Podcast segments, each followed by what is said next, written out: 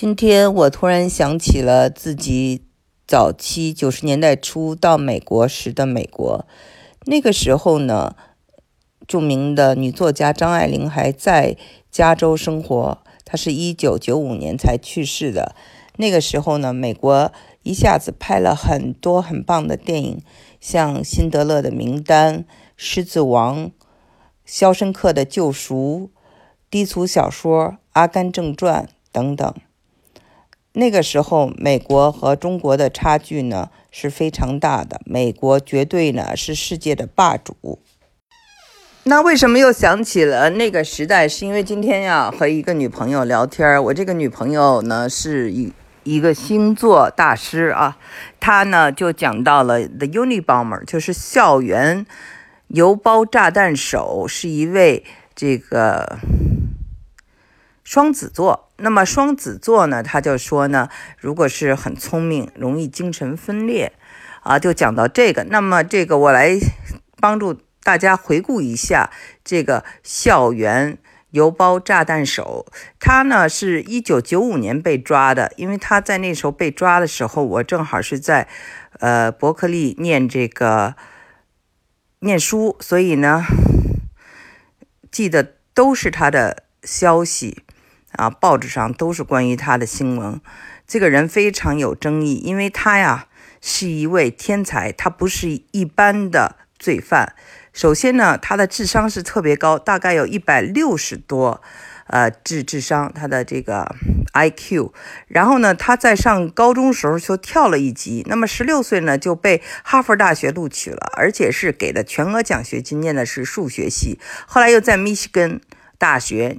得了这个数学系的博士，然后就到了我这个母校伯伯克利啊，当了这个助教。然后当了两年以后呢，他就逃离了现代文明啊，不喜欢这种工业化的生活，就去了这个蒙大拿州。蒙大拿州大家知道，它非常出名，呃是。The Big Sky Country 就是这个地方啊，天特别的大。我也去过那个蒙大拿州哈。然后呢，那个蒙大拿州还有一位非常有名的好莱坞的电影演员，叫做 Robert Redford，就是罗伯特莱福德。他呢，在蒙大拿州呢有一个很大的牧场。我们知道他是呃圣丹斯电影节的创办人。然后呢，他呢，呃，导演过《马语者》啊，自编自导自演，还有主演过这个《走出非洲》。大家呢听了这些，大概就知道他是一个什么样的人，蒙大拿是一个什么样的感觉。那么这个，嗯，当年的这个，呃。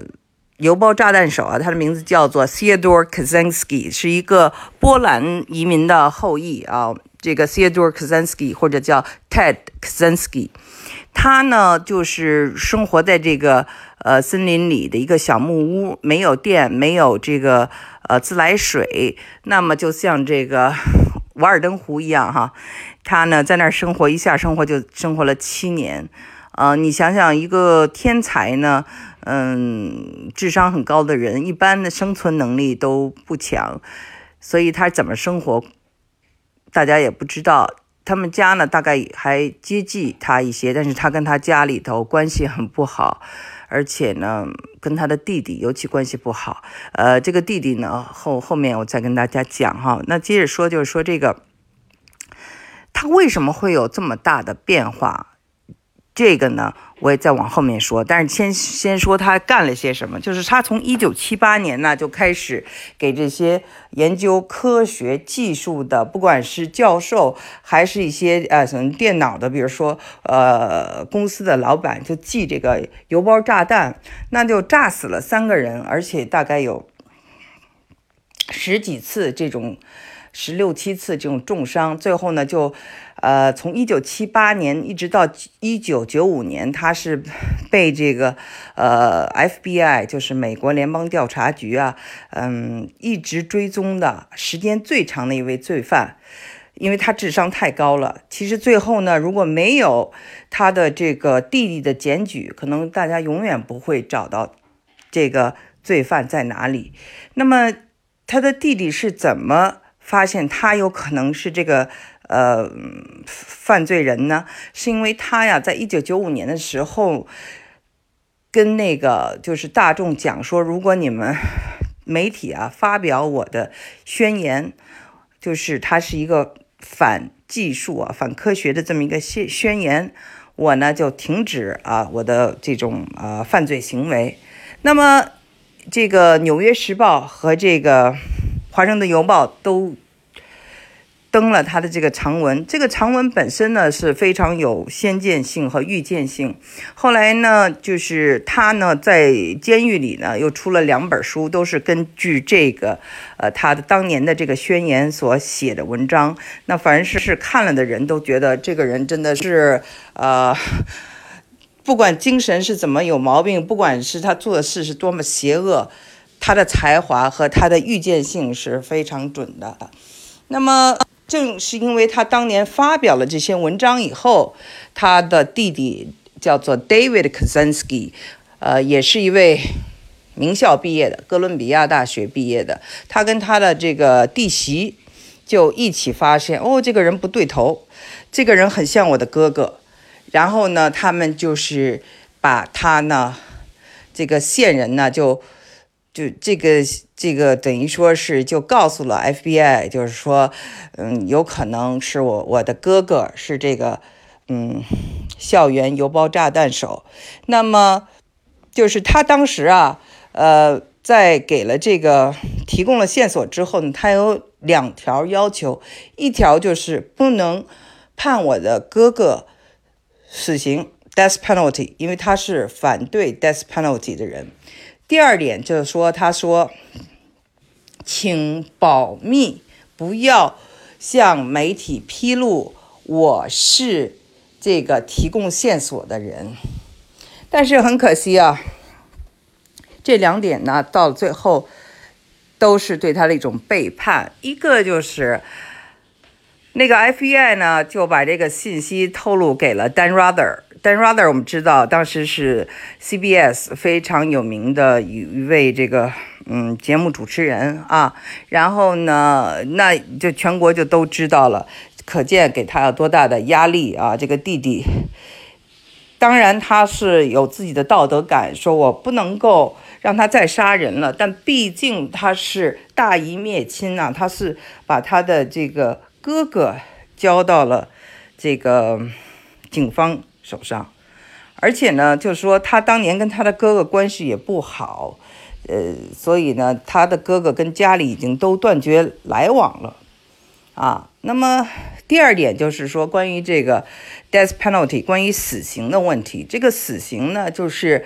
呃，当时呢的司法部长，我记得是一个女的，叫做 Janet Reno 雷诺啊，就是去赌城的那个 Reno 的那个。雷诺啊，他姓这个，他呢就是非常希望啊，就是判这个 Ted Kaczynski 死刑。那么当然最后是没判成死刑，是判了那个无期徒刑，八个无期徒刑，不准保释，一辈子坐监狱。那么他在监狱里头写了很多书，但是呢，这两件事等于说给 David Kaczynski 给他弟弟就很大的打击。他的这个弟弟最后就变成了一个这个反死刑的这么一个呃倡导者，同时呢，他就是信了这个佛教啊，美国的一个佛教徒，而且在一个非常有名的纽约的 Woodstock 啊，嗯，做这么一个佛教徒，所以呢，都是非常有象征的啊，有象征意义的这些地点，他就是因为。大义灭亲，FBI 给他有一百万的奖金。其实他拿这个钱心里也不好受。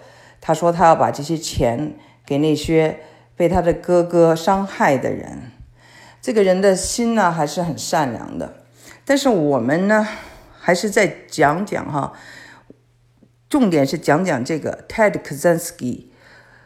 从一个十六岁就进哈佛的这么一个天才，为什么成为了一个杀人犯？其中有一个非常重要的环节，就是在哈佛大学那时候啊，有了一个非常著名的叫做 Mori 这么一个 experiment。其实这个 experiment 啊，这个实验是非常邪恶的，我感觉是非常邪恶邪恶的，它直接导致了这个 Ted Kaczynski 啊的转变。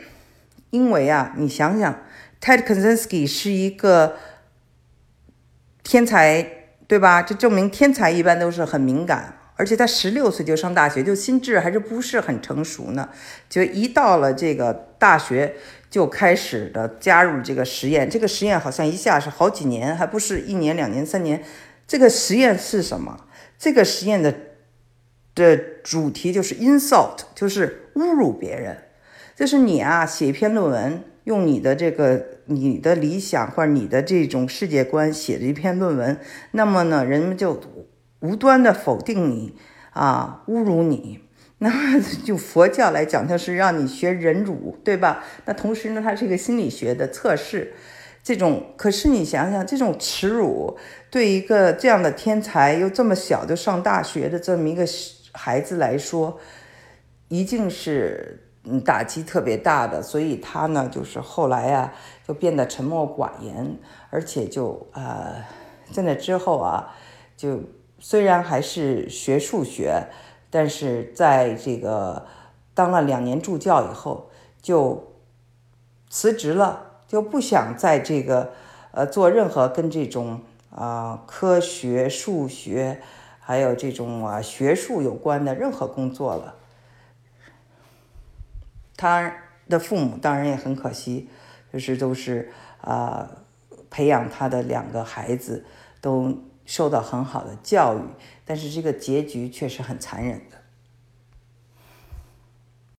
这个故事里有这种天才杀人犯，还有这种跟联邦调查局玩猫捉老鼠，还有这个大义灭亲。